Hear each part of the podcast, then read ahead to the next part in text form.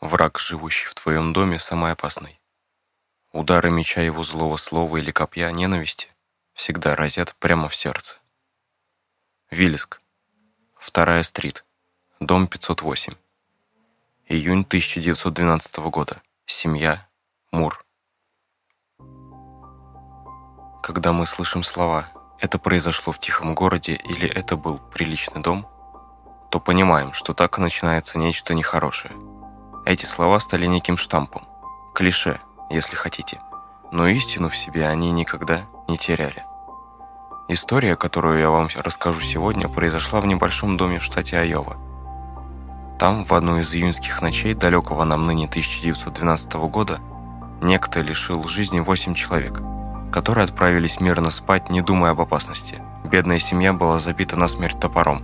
Ублюдок не пожалел даже детей.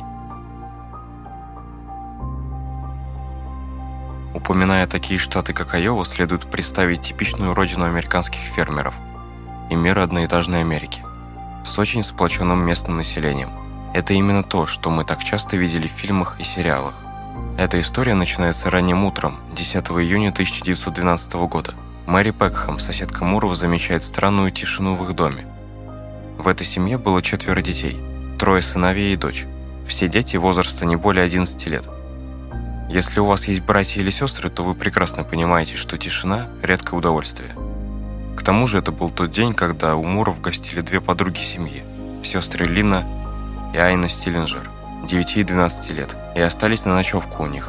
Также это был понедельник – а начало трудовой недели, как известно, обычно сопровождается всеобщей активностью. Джузи и Муру принадлежал самый большой магазин в городе. Поэтому семья считалась зажиточной. Мэри Пекхэм в тот день поднялась около 4 часов утра. Занялась работой по дому и в интервале от 5 до 6 часов неоднократно выходила во двор, развешивая стиранное белье. В доме Муров, до которого было всего-то 80 метров, царила полнейшая тишина – но настоящую тревогу Мэри Пекхэм испытала после 7 часов утра, когда услышала шум из скотного сарая. Это напомнили о себе недоенные коровы. Пекхэм приблизилась к дому Муров, двухэтажному деревянному зданию, выкрашенному в белый цвет, и попыталась разбудить соседей. Однако сделать это оказалось невозможно. Дверь оказалась на замке, а окна первого этажа плотно закрывали жалюзи и шторы. Жарким летом в Айове люди обычно поступали прямо наоборот – открывали окна и двери, поскольку духота делала невозможным пребывание в помещении. Уезжать, не предупредив соседей, было не принято. По крайней мере, из-за наличия домашних животных. Хороший хозяин никогда не оставит своих младших друзей на произвол судьбы. Мэри Пекхэм отправилась в скотный сарай, выпустила в специальный загонщик цыплят, убедилась, что коровы недоенные. А лошади стоят в стойле привязанными, из-за чего не могут есть и пить. Животным явно надо было помочь, но Пекхэм не могла этим заниматься, поскольку ее никто об этом не просил. Женщина поступила мудро. Она позвонила по телефону Россу Муру, одному из семьи Джузии, и рассказала о происходившем. Росс приступил к розыску брата. Помимо Джузии в этом городе проживали четыре его родных брата – Джеймс, Чарли, Гарри и Росс. И родители. Некогда в Виллиске проживала и сестра, но ко времени описываемых событий она умерла от болезни почек.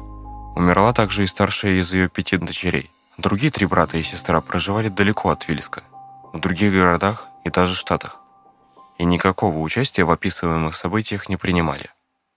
Росмур отзвонился родителям и установил, что брат у них не появлялся. Далее последовал ряд телефонных звонков, которыми обменялись Мэри Пекхэм, Росмур и Эд Селли, работник магазина Джузии.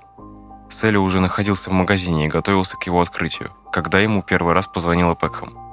В конечном итоге Селли покинул магазин и отправился к дому Джузи и Мура, чтобы покормить лошадей. Кстати, любопытен момент, демонстрирующий отношения между Эдом Селли и его работодателем.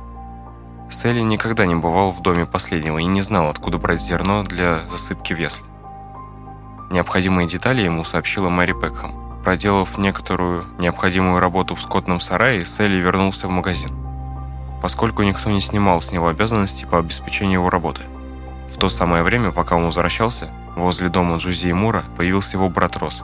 Он имел при себе ключи от дома и мог попасть внутрь. Вместе с Мэри Пекхэм он поднялся на южное крыльцо дома. Росс открыл своим ключом дверь, ведущую в гостиную. Вместе с Мэри он прошел в помещение из гостиной и сделал несколько шагов в кухню, где не обнаружил ничего подозрительного и вернулся обратно в гостиную. Мэри Пекхэм все это время оставался подле двери, не проходя далеко в дом. Росс Мур открыл дверь, которая вела из гостиной в спальню первого этажа. На кровати он увидел залитое кровью постельное белье и безжизненную руку, выглядывающую из-под одеяла. Лежавших в кровати рассмотреть он не мог. Тела были накрыты одеялом вместе с головами. Но увиденного было вполне достаточно для того, чтобы понять.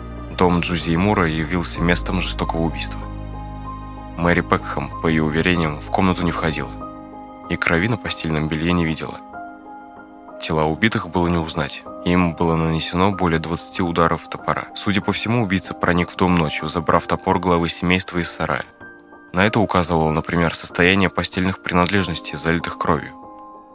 Однако судмедэксперт оценил предположительное время смерти в 6-8 часов. Можно сказать, что он сделал это на глаз. На потолках были найдены следы зазубрин, так как действие производилось не лезвием, а оборотной стороной топора. Было установлено, что Лина Стиллинджер пыталась бороться за свою жизнь, так же, как и Сара Мур. Прибывших на место преступления полицейских было гораздо меньше, чем собравшихся неравнодушных жителей, и в какой-то момент они не справились с толпой. Люди массово проникали в дом, тем самым затоптав возможные следы и уничтожили иные улики. Только спустя какое-то время силами Национальной гвардии удалось оцепить здание. В толпе жителей Виллиска, собравшихся у дома погибшей семьи Джузи и Мура, стали раздаваться призывы к самосуду. Точнее, суду Линча над убийцами – Ввиду отсутствия таковых появилась угроза расправы над любым человеком, кого толпа могла счесть подходящим на роль преступника. В течение дня 10 июня на месте преступления побывало не менее 100 человек, точное число неизвестно. И понятно, подобное столпотворение для сохранности улик оказалось фатальным. Когда в районе 18 часов к дому семьи Мур съехались наконец руководители правоохранительных органов округа, шериф Джексон, окружной коронер Линквист и окружной прокурор Редклифф, в Виллиске практически не осталось людей, которые не знали бы о совершившемся преступлении. Коронеру пришлось набирать жюри присяжных, необходимое для проведения заседания коронного суда, из мужчин, которые побывали внутри дома и видели место преступления. Это было грубое нарушение процедуры, требовавшей, чтобы в состав жюри входили люди, незнакомые с обстоятельствами дела. Но таковых людей коронер банально не мог отыскать. В середине дня 10 июня произошел забавный эпизод, прекрасно характеризующий то население – Местный аптекарь, имевший фотоаппарат, решил сохранить для истории обстоятельства убийства семьи Мур. Он попытался проникнуть в дом с фототехникой, но толпа горожан не разделила его намерений и возмутилась. В результате аптекарь получил выговор от общественности и был весьма малопочтительно вышвырнут за дверь. Заметьте, речь идет о человеке, которого все хорошо знали и который, вне сомнений, считался вполне почтенным жителем города.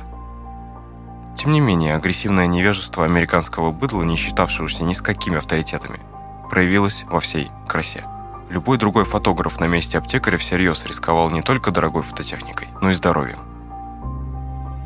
Для мужчины же все закончилось достаточно хорошо. Ни он сам, ни его фотоаппарат не пострадали, однако ни одной фотографии на месте преступления сделано не было. Остается только пожалеть о неудаче предпринятой аптекарем попытки, ведь был упущен шанс сохранить для истории подлинную картину места преступления.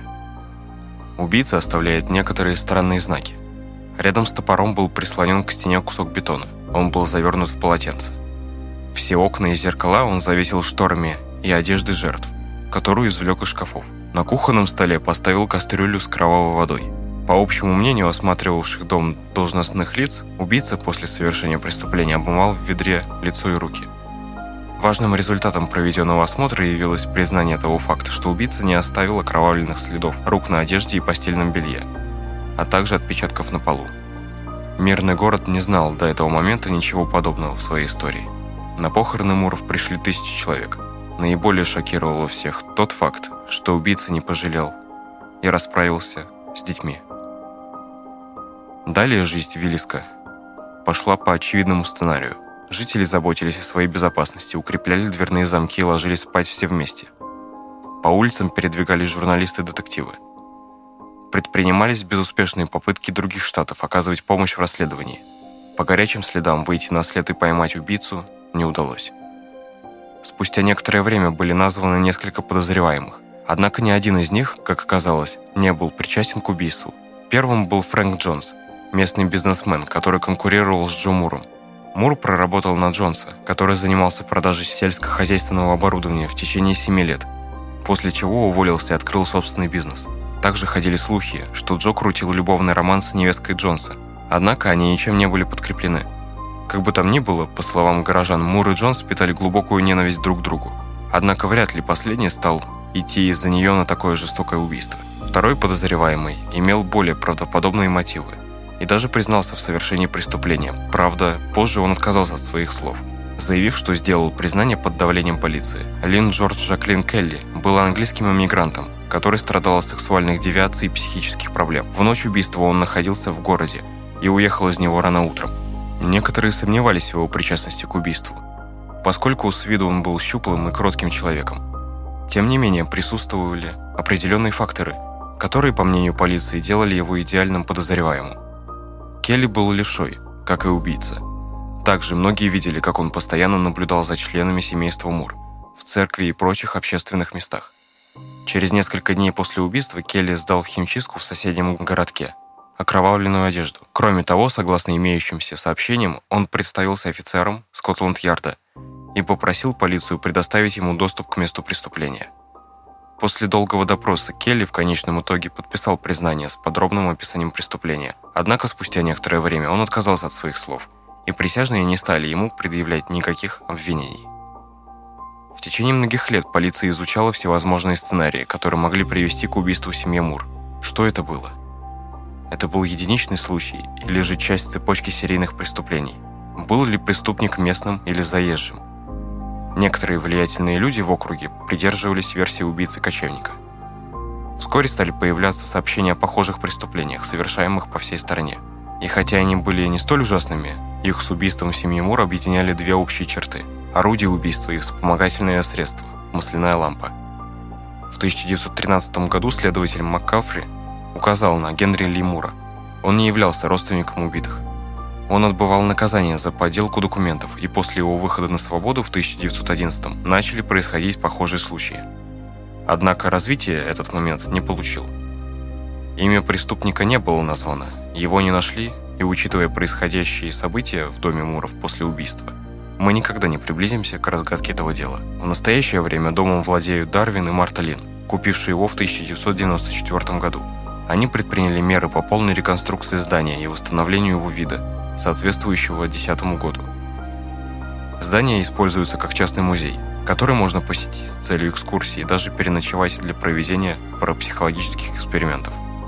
В отличие от фермы Хинтеркайфик, где произошло подобное происшествие 10 лет спустя, его не стали сносить. В ноябре 2014 года приехавшего в дом на экскурсию с родственниками Роберта Лауренса обнаружили истекавшего кровью в результате ранения ножом. Роберт сам нанес себе удар в грудь, в то же самое время, когда и случилось убийство в 912-м. Мужчина остался жив и вскоре поправился. Об этом случае он не смог ничего рассказать. Берегите себя и родных, друзья. Услышимся.